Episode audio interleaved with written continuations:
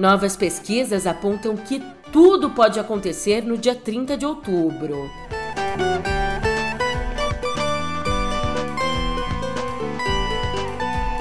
Em São Paulo, Lula divulga carta a evangélicos.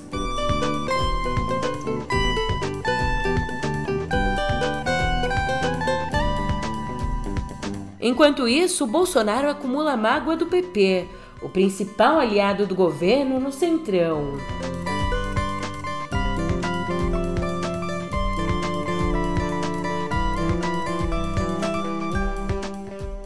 É, meu amigo, força. Um ótimo dia, uma ótima tarde, uma ótima noite para você. Eu sou a Julia Keck e vem cá. Como, como é que você tá, hein? É, nessa quinta, dia 20, a gente tenta não deixar a peteca cair, por mais que o que esteja em jogo seja o futuro da nossa democracia. Eu já te explico essa paulada no pé do ouvido.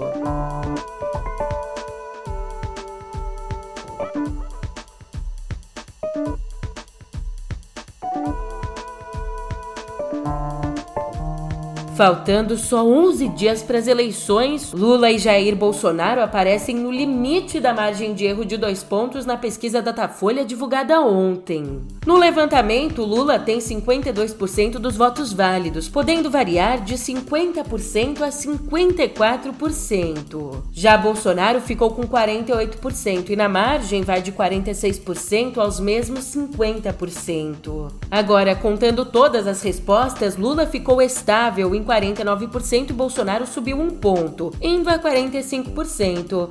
Brancos e nulos são 4% e 1% não soube responder. Ainda mais cedo, outra pesquisa, o levantamento da Aquaeste Genial, apontou que Lula perdeu um ponto em relação ao levantamento anterior, tendo agora 53% dos votos válidos, enquanto Bolsonaro subiu um ponto e foi a 47%. As duas variações estão dentro da margem de erro. Como apontou Bruno Bogossian, abre aspas, a diferença de quatro pontos entre os dois candidatos não chega a configurar um empate técnico, mas prenuncia uma disputa que deve permanecer apertada até a hora da votação. Fecha aspas. E vem comigo ouvir o que diz a Natuza Neri sobre os bastidores das campanhas e os resultados das pesquisas. A campanha de Bolsonaro já estava otimista antes da divulgação do Datafolha e, segundo uma fonte me disse, olha, até a semana que vem empata-se o jogo e depois Bolsonaro viraria. Essa é uma avaliação da campanha de Bolsonaro. Na campanha petista é uma outra avaliação no sentido oposto, que sim, já se esperava até uma aproximação nessa altura do campeonato, mas a, o PT consegue fazer uma campanha de chegada com o estímulo à redução de abstenção, eles já estão focando nisso, então eles acham que Lula fica até o final à frente de Bolsonaro, enquanto a campanha de Bolsonaro vê um cenário de empate a partir da semana que vem. Pois é, o que a gente vê aí é que vai ser um sufoco, uma disputa realmente disputada ponto a ponto até o fim. Bem, agora olhando para a campanha petista, depois de uma longa gestação interna, uma decisão que foi aí bastante complicada para a campanha, finalmente ontem, no aceno maior ao eleitorado evangélico, o ex-presidente Lula divulgou a carta aos evangélicos num evento em São Paulo. Um evento que contou com mais ou menos 300 fiéis e representantes de igrejas. No documento e também no discurso dele, o que a gente vê é que o candidato voltou a se colocar contra o aborto e a rechaçar a criação de banheiros unissex, além de defender a liberdade religiosa. Tem coisa que eu não acredito que um ser humano possa acreditar, mas eles falam e tem gente que acredita. Agora inventaram a história do banheiro unissex. Gente, eu tenho, tenho família, eu tenho filha, eu tenho netas, eu tenho bisneta. Só pode ter saído da cabeça de Satanás a história de banheiro unissex. Só pode ter saído. Sabe? A, a quantidade de mentiras é uma coisa que, sabe? Eu sou filho de uma mulher que teve 12 filhos, todos eles parto normal, e essa mulher nos ensinou o que é ter amor dentro de casa. Eu ainda tive um azar porque eu tive duas sogras. tive duas sogras. Eu tive, eu tive, na verdade, três sogras. Eu tive a primeira sogra que eu casei e a minha mulher morreu. Depois, quando eu casei com a Marisa, sabe, a mãe dela era minha sogra, mas a mãe do marido da Marisa, que tinha morrido também, foi adotada por mim. E aí arrumei outra sogra, que é a mãe da Janja. A mãe da Janja morreu de Covid recentemente. Então, a família, para mim, é uma.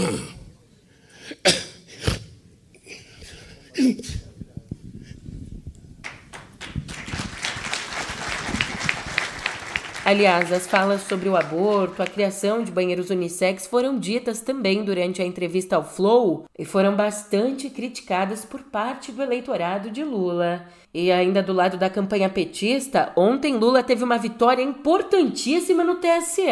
A ministra Maria Cláudia Buchianeri concedeu a ele o direito de resposta em 184 inserções da campanha de Bolsonaro. E com isso, a campanha de Bolsonaro é quase extirpada da TV, já que vai ter menos de 10 inserções até o fim da propaganda eleitoral gratuita, que termina na quinta da semana que vem. E ainda ao lado de Lula, um grupo de juristas, encabeçado pelos ex-ministros do Supremo Aires Brito e o Sepúlveda Pertence, um grupo de juristas divulgou ontem um manifesto em favor da candidatura de Lula. Na avaliação deles, uma eventual reeleição de Bolsonaro representa o fim da democracia e também o fim dos direitos individuais.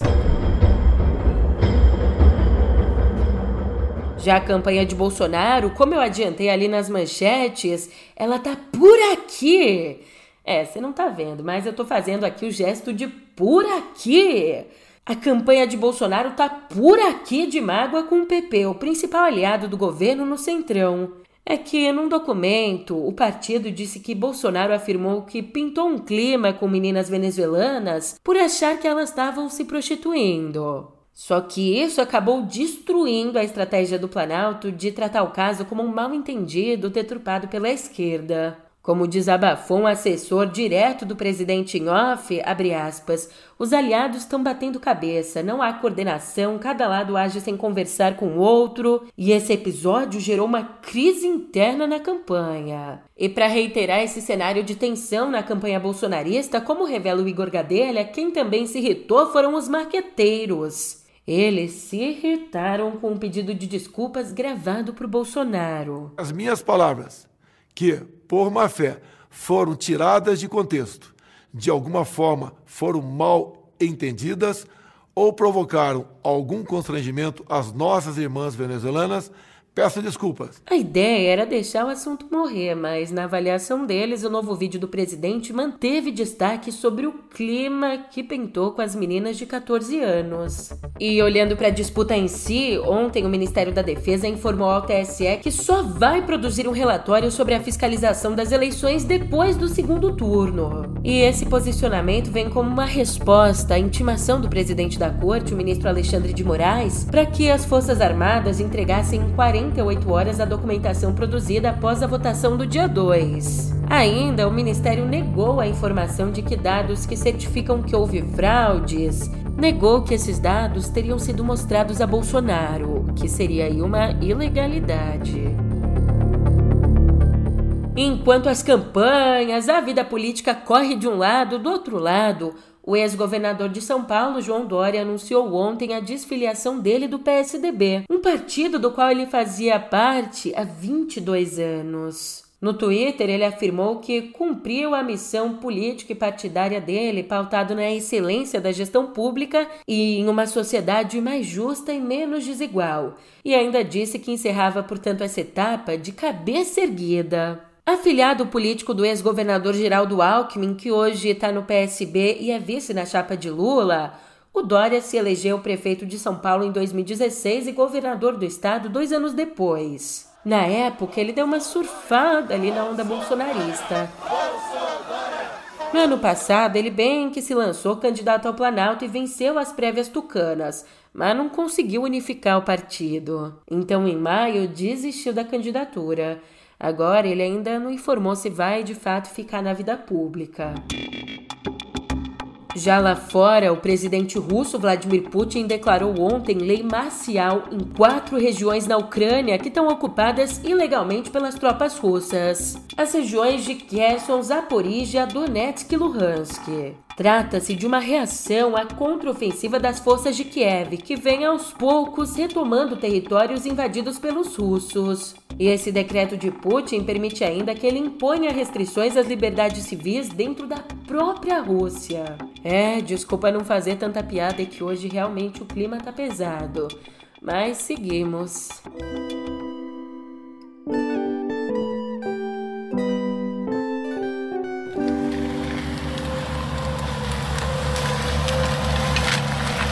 Que o desmatamento é um problema seríssimo, isso a gente já sabe, mas o buraco é bem mais embaixo.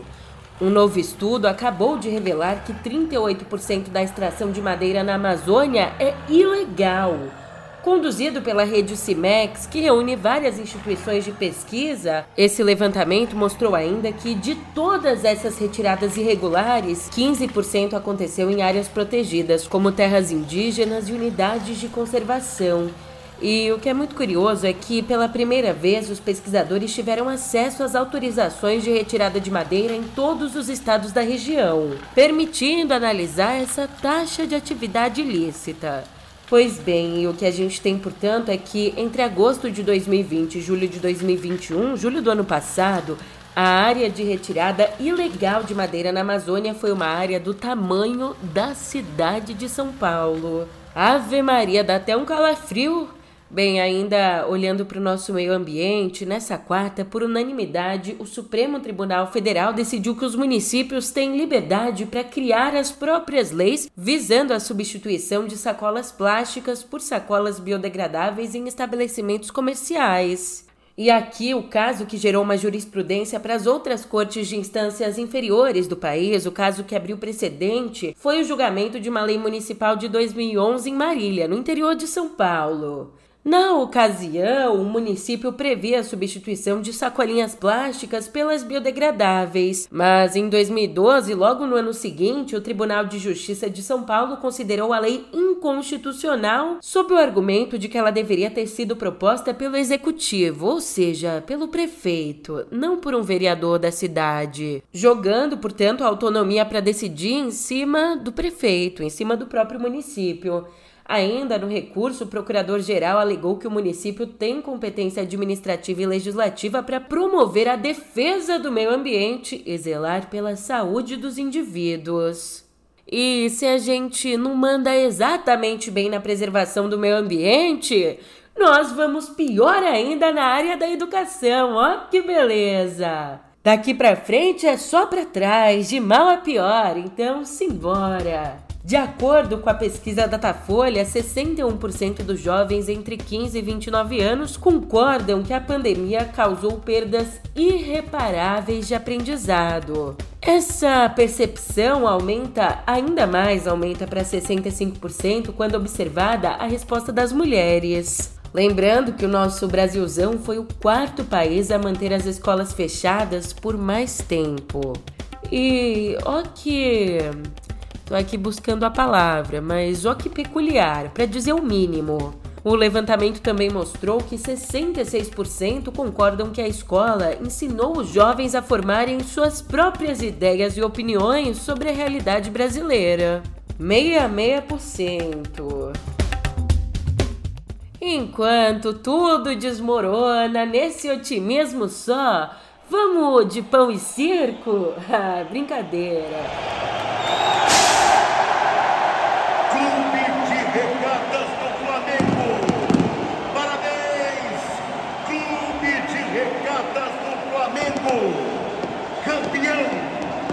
Copa Intelbras do Brasil 2022.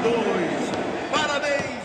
Mas acontece que ontem foi dia do filho chorar e a mãe não ver, porque o Flamengo se consagrou campeão da Copa do Brasil. E o título, o título veio na emoção lá no Maracanã, vencendo o Corinthians nos pênaltis. Mas ó, te dizer que quando eu digo que foi na emoção, meu amigo, eu não tô de brincadeira não. A gente teve o resultado depois de um empate sem gols lá no primeiro jogo em Itaquera e depois, portanto, a gente teve o resultado depois das equipes empatarem em 1 a 1 nesse jogo da volta no tempo regulamentar. Daí, nas cobranças de pênaltis, o rubro-negro conseguiu a vitória por 6 a 5. Vai dizer se não é um teste para cardíaco.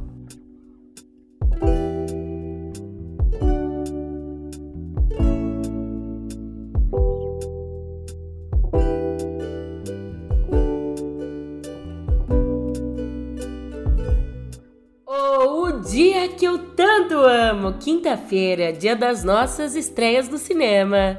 E para falar das estreias, primeiro eu te convido para voltar comigo lá para 2019. Ali a gente teve o lançamento de Shazam, um filme que eu adoro. Brincadeira, eu nunca assisti, mas um filme no qual um menino ganha superpoderes ao dizer uma palavra mágica. Mas ele não foi o primeiro. Agora, corta para 2022. My son sacrificed his life to save me. These powers are not a gift, but a curse. Born out of rage. Dessa vez estrelado por The Rock, o Dwayne Johnson. Estrelado por ele, o longa Adão Negro conta a história do brutal vilão anti-herói despertado no mundo moderno após 5 mil anos. E aqui, de quebra, Pierce Brosnan comanda um grupo de heróis menos badalados da DC. Mas vem cá, tu vai me dizer que, que é algo mais sério? Sem problemas, eu também tenho uma estreia para você. Amir. Hello, Sidonie. Amir, Peter Von Kant.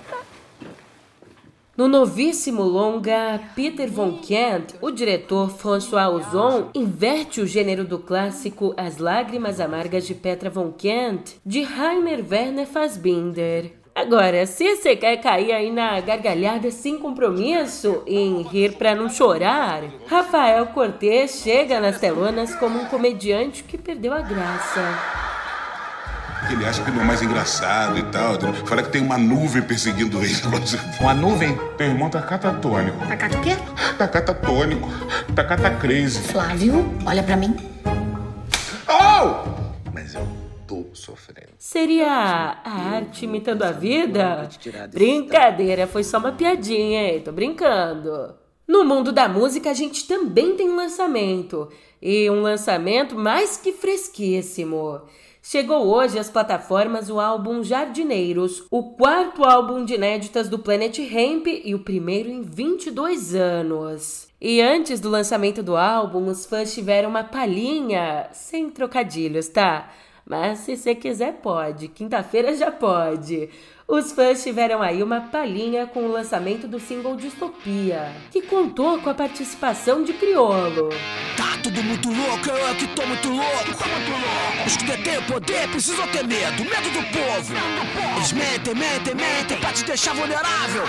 Qualquer um que acredita cegamente é manipulado. E como bem disse aí o Benegão, um dos integrantes do quarteto, o disco abre aspas é muito diverso, como é a história do Planet Hemp. Aqui não tem uma música que é muito parecida com a outra, fecha aspas. E também debutou hoje Midnight, o novo álbum de estúdio de Taylor Swift.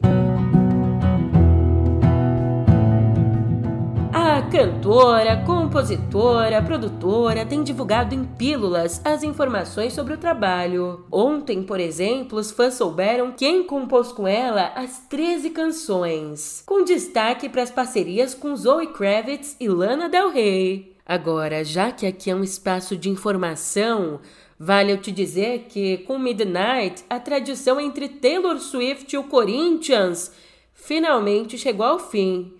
Julia, mas como assim? Taylor Swift, Corinthians, o que, que uma coisa tem a ver com a outra? É que há 16 anos, desde o primeiro álbum da cantora, o time paulista seguia uma série de vitórias ou empates quando os jogos aconteciam em datas próximas aos lançamentos da cantora. Só que, como eu já te contei, dessa vez não aconteceu.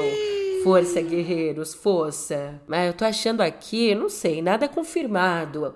Mas eu tô achando aqui que o Timão só perdeu porque o álbum foi vazado antes. Não sei, nada oficial a confirmar. Agora, já entre o mundo da música e do audiovisual, uma estreia que ainda não tá oficialmente entre nós mas que a gente já tá aqui, ó, na concentração, doido pra assistir. Fé em Deus que ele é justo, hein, irmão, nunca se esqueça. Na guarda, guerreiro, levanta a cabeça, truta. Onde estiver, seja lá como for, tenha fé, porque até no lixão nasce flor. Ontem a Netflix divulgou a data de lançamento do documentário Racionais, das ruas de São Paulo pro mundo. Dirigido aí por Juliana Vicente, o filme sobre um dos mais antigos, influentes e combativos grupos de hip hop do país, chega à plataforma no dia 16 de novembro. Ó, chega por lá no dia do aniversário da minha irmã, mais aquele clássico, né? Quem ganha o presente sou eu.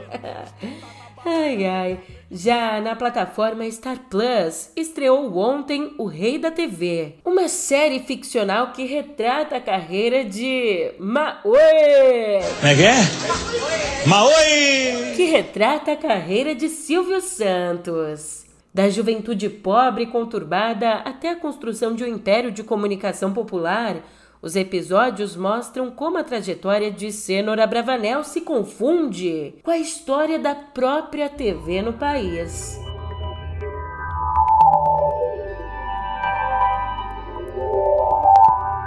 Cotidiano digital, tão digital, mas tão digital que espalha o digital pelos ares.